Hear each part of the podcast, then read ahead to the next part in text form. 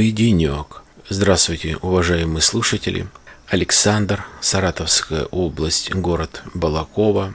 Очередной выпуск номер 139. Сегодня понедельник, 11 июля 2016 года. Вот почти пол лета и прошло. Та неделя, которая прошла в некоторых частях России дождь, град. Здесь у нас в Саратовской области все так же жарко, палит солнце, довольно душно и неприятно. Но что сделаешь? Нужно как-то жить, трудиться и так далее. Сразу после последнего выпуска, который я опубликовал на своем сайте alexanderpodcast.com а также на подкаст-терминалах Podster, PodFM и в социальных сетях в Твиттере, Фейсбуке и ссылочки в iTunes.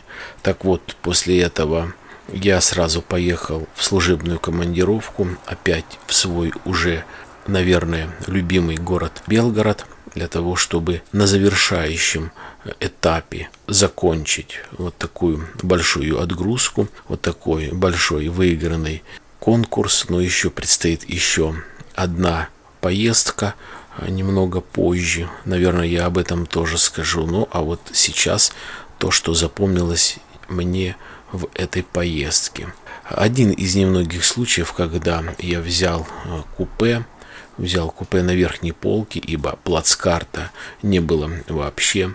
Командировка предстояла почти срочное, не было время для того, чтобы заблаговременно купить билеты. Даже за неделю было все раскуплено. Такое вот направление у нас с Поволжья в Москву, да, как в принципе и из Москвы тоже билетов не было, поэтому пришлось П наверху. Что могу сказать, что я приятно был удивлен. Многие может быть, будут мне ругать за то, что я очень много критикую поездки, может быть, РЖД и так далее, но в данный момент вообще все классно. Купейный вагон довольно чисто, все есть, что нужно, прохладно, кондиционер в каждом купе. Когда-то я думаю, как же вот может быть душ в вагоне. Вот сейчас я это увидел. К сожалению, душ не работал, потому что, вернее, он, наверное, работал, он был закрыт, потому что у нас поезд не фирменный и душ не полагается. Но понятно, что есть место, есть занавеска, где можно э, разуться, помыться. Все это сделано за счет увеличения места в туалете, то есть за счет сокращения одного купе. Э, ну, довольно просторно, и я думаю, если это был бы фирменный поезд, то, э, наверное, было бы все классно попались мне вот такие вот пассажиры. Одна бабушка, лет, наверное, 75. Она ехала до Москвы из нашего города Балакова. И с ней внучок такой, я бы сказал, лет, наверное, 20 с копейками. Переросток. Блин, вот не знаю. Не, не критика, конечно, а просто вот суждение. Здоровый парень высокий, симпатичный, длинный волос, свой мобильный телефон он из рук вообще не выпускал, ну вот, наверное, только, может быть, часа два или три всего ночью. Вообще не спускался кушать в туалет раза два, один или два раза покушать и на верхней полке, то есть не выпускал из рук телефон. Вообще никакого общения не том, что там со мной или еще с тем человеком, кто ездил в купе, а даже со своей бабушкой. То есть я к чему?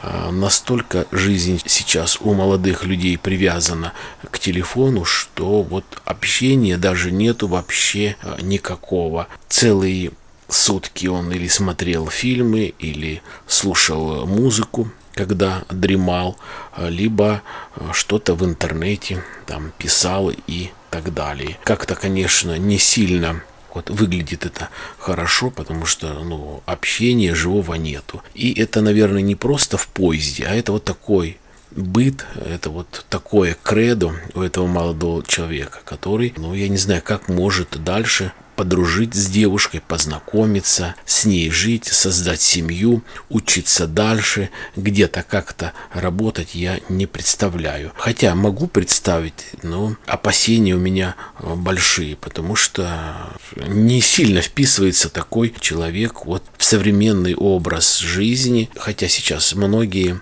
привязаны к компьютерам, к этим гаджетам и так далее, но не до такой степени. А, ну ладно, что меня еще удивило? Удивило мои попутчики. Это вот, я говорю, это внучок, две пожилые женщины. И уже когда мы подъезжали к Москве, я на второй полке, повторяю, а те люди, которые на второй полке, они как-то вот чувствуются, на мой взгляд, может быть это как-то ошибочно, они как вот квартиранты. Вроде бы не сядешь по-нормальному, чтобы постоянно можно посидеть, по-нормальному покушать, посмотреть в окно. Нет. То есть эти люди пожилые, они большую часть времени лежат, и когда видят, что я лезу за сумкой, хотя бы даже попить, они, что, может быть, присядете покушать? Так вот.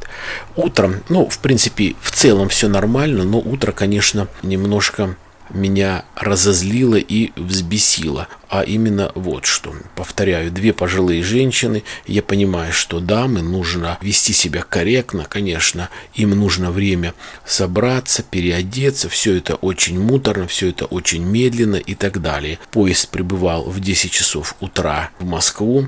Я встал рано, нашел время, перекусил. И, в принципе, мне оставалось, наверное, только очень быстро собраться и переодеться.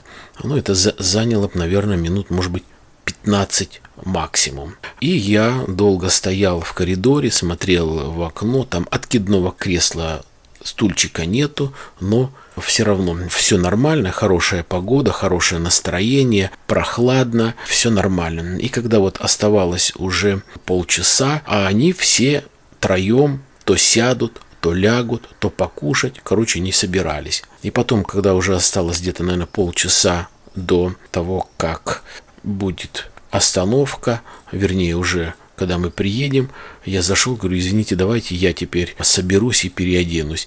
И в это время они все втроем начинают собираться. Начинают не просто там, может быть, что-то переодел, что-то там тапочки положил. Они вот посуду, они начинают где-то как-то на друг друга смотреть, чтобы переодеться. Я говорю, вы извините, говорю, женщины, вот я понимаю, что вам нужно время, чтобы собраться, вы собираетесь медленнее, ваш почтенный возраст. Я вот простоял там два часа.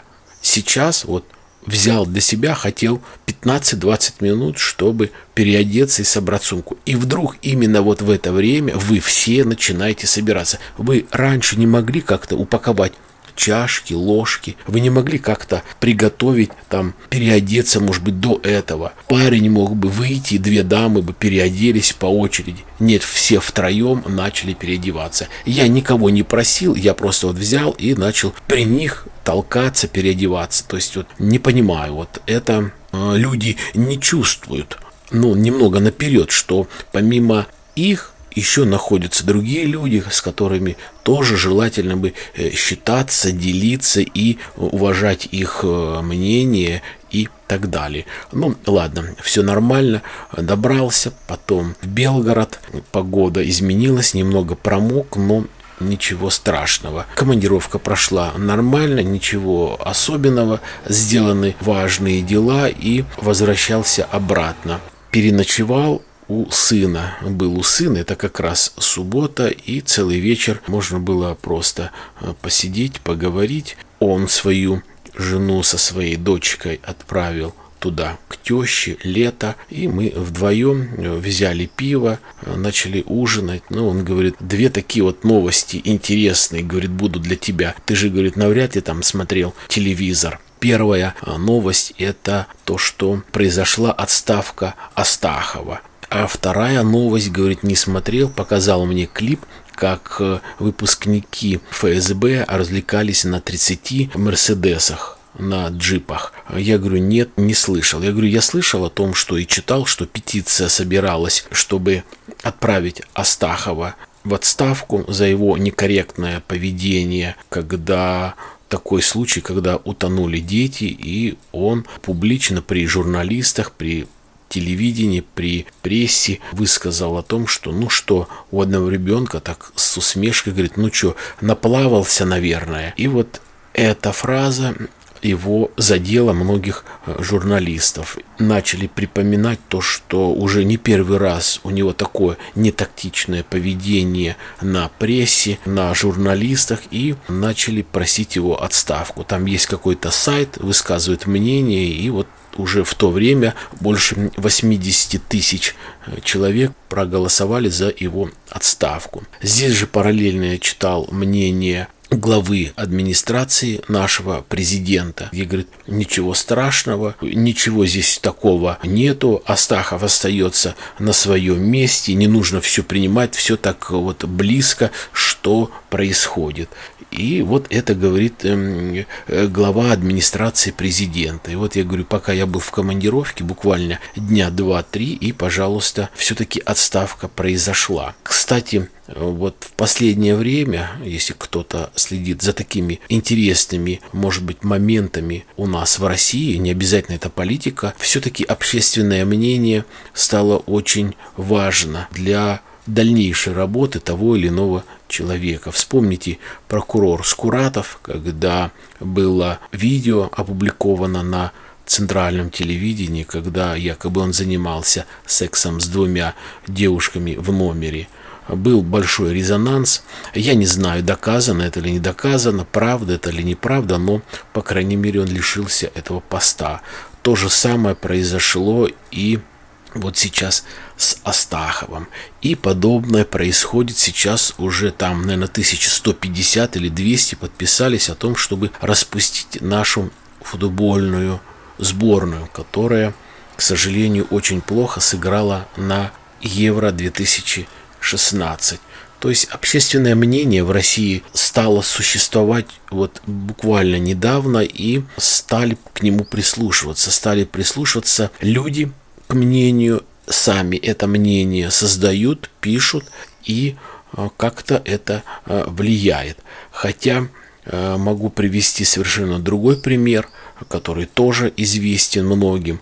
Это господин Сердюков, бывший министр обороны России. Вот уж действительно, человек случайно оказался на этом посту сколько было разных петиций, писем, доказательств, фактов, но, наверное, настолько такой вот человек, протеже было у Путина, настолько он крепко сидел на своем кресле, но никак, никак. И воровство, и здесь же помощница доказали, что и она воровала, и он воровал, и его а, освободили от занимаемой должности. Посадить не посадили. Естественно, все-таки кто скажет, но это понятно, это человек Путина, и, наверное, он как-то сделал так, чтобы его не посадили, а он также работает на каком-то э, не сильно таком мелком посту, э, работает и все нормально. Вот я говорю, одно из немногих, когда все-таки не сработало, а все-таки вот этот аппарат административный, ресурс административный, ресурс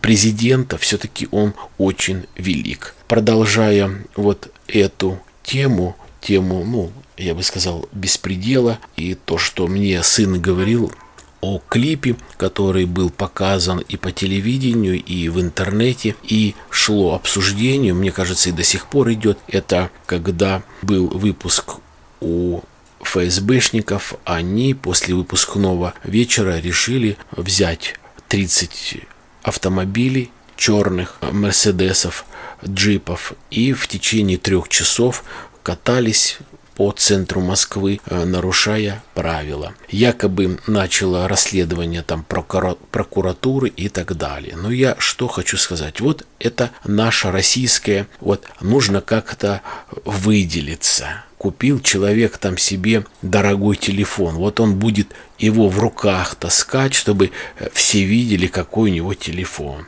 Вот он купил себе часы, и он будет чуть ли не на весу вот так вот нести руку, и чтобы все видели, что у него часы, допустим, стоят 30 э, или 50 тысяч рублей.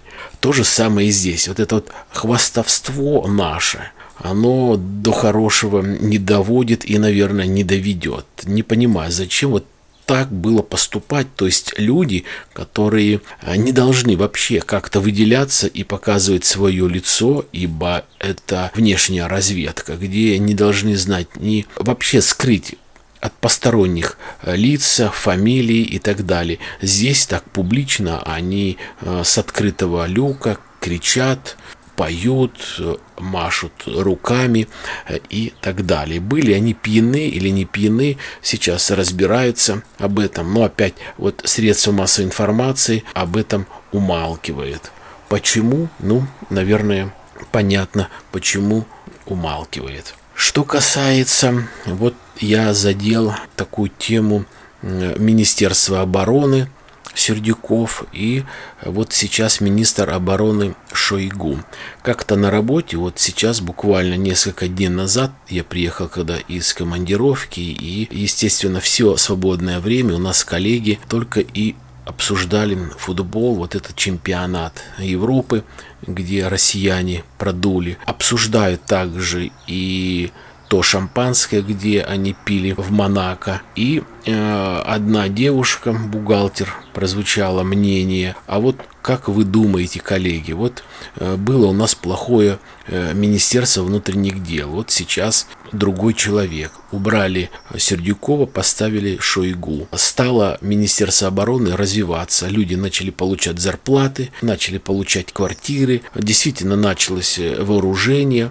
Одним словом, престиж советской армии, прошу прощения, престиж российской армии для обыкновенных россиян, а также для всего мира, он возрос и стал на порядок выше и качественно, и количественно. И, наверное, за не очень большое время, буквально, наверное, года за 3. И вот эта девушка говорит, а как вы думаете, все-таки вот футбол, возможно ли вот так вот взять футбол, взять, поставить, может быть, другого уже в конце концов министра спорта?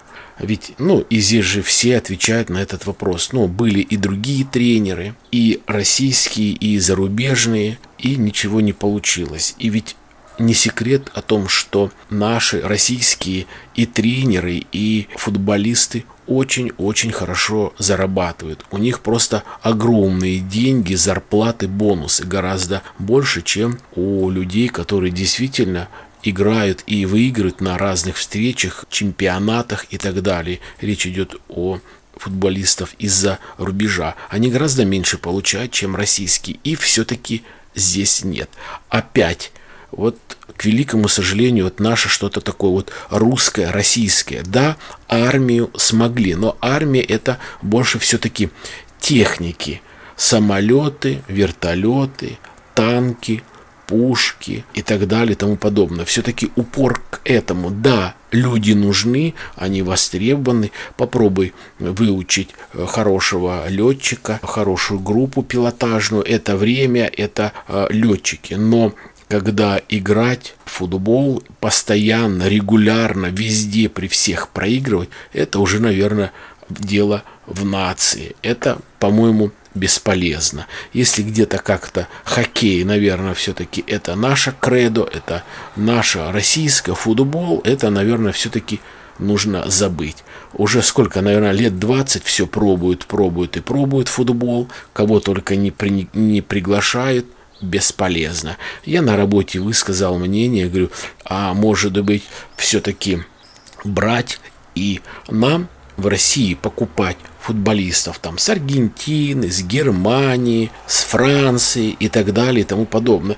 И пускай эта сборная будет э, в России получать деньги, они будут там определенные, но опять-таки это, конечно, нонсенс. Ну вот я такую вот гипотетическую идею, мысль высказал. Понятно, что то это невозможно, хотя а, знатоки у нас на работе говорили о том, что и такое было, и такое возможно, но вот э, что-то, что-то не то, что-то не то, повторяю, наверное, бы Просто забыть вот как-то это нужно.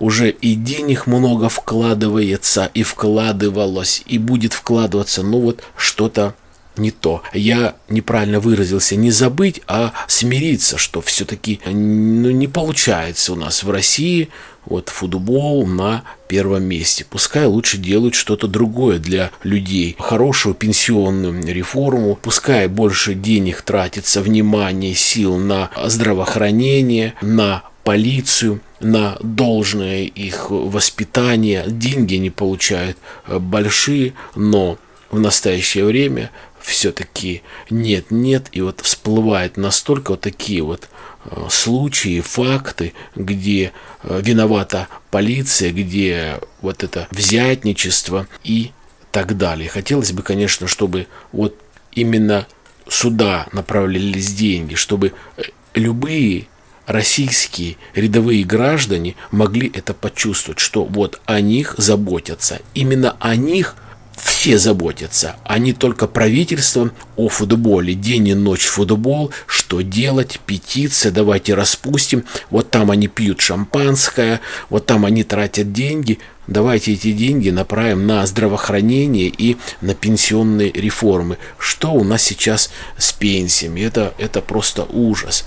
Люди, которые вот моего возраста, чуть постарше, помладше, выходят на пенсию, либо будут выходить, у них пенсия будет у большинства 8-10 тысяч рублей, 12 тысяч рублей. 15 это максимум. Это что? Это нормальная пенсия. Зато деньги вбухиваются в футбол, в космос и так далее. Где отдачи пока вот, ну, очень-очень и очень скудные. Корабли взлетают, разбиваются, чипы не так паяют. Что еще интересного на этой неделе произошло? Конечно же, то, что президент Турции где-то как-то через силу принес извинения за сбитый самолет. И все-таки, как вот я и говорил, к великому сожалению, наши люди, наши солдаты, офицеры гибнут в Сирии. Это происходит. Кто будет нести ответственность или понесет когда-либо ответственность, непонятно. Сейчас вот записываю выпуск и свежая новость, то, что сбиты наши летчики в Сирии. И что будет дальше, э, непонятно. Здесь президент Турции извинился, сразу наши российские люди начали, как говорится, пробивать тропиночку, дорожку, которая чуть-чуть заросла для отдыха. Появились уже первые отдыхающие. Все-таки Турция славится отдыхом, хорошими я имею в виду низкими ценами. У нас один э, сотрудник, мой коллега, залез как-то в интернет, хотел посмотреть в отпуск Абхазия. Два человека, 15 дней, 300 тысяч рублей. Это что можно сделать за 300 тысяч рублей? Это чем можно кормить, какой может быть отдых, что кому облизывать за 300 тысяч рублей. Просто это ну, несоизмеримые деньги. На двоих 300 тысяч рублей. Поэтому, наверное, и нужно работать в России, а отдыхать за границей. Это, наверное, нормально. И последнее. Давно и почти регулярно я читаю такого подкастера, не помню его имя, у него ник такой Е-мастер, живет в Украине. Более-менее регулярно выпускает подкасты и довольно интересные. И всегда как-то я задавался вопросом. Говорит интересные у него вещи, но никогда не говорит про политику, никогда не говорит про войну, которая сейчас в Украине. И вот последний его выпуск, который тоже на этой неделе я его послушал. И вот он со своей точки зрения, он живет и рассказывает о том, что как надоела эта война, что происходит в Украине. Понятно. И он пишет, может быть, кто-то что-то расскажет или свое мнение. В двух словах я вот хочу сказать этому человеку, ведь э, он смотрит со своей колокольни, со своей крыши. К сожалению, вся информация, которая подается для России и та информация, которая для Украины, она искажена, она предназначена для тех людей, которым предназначено. То есть она заинтересованная, ну, если можно вот так вот сказать, эта информация. Этот человек не знает,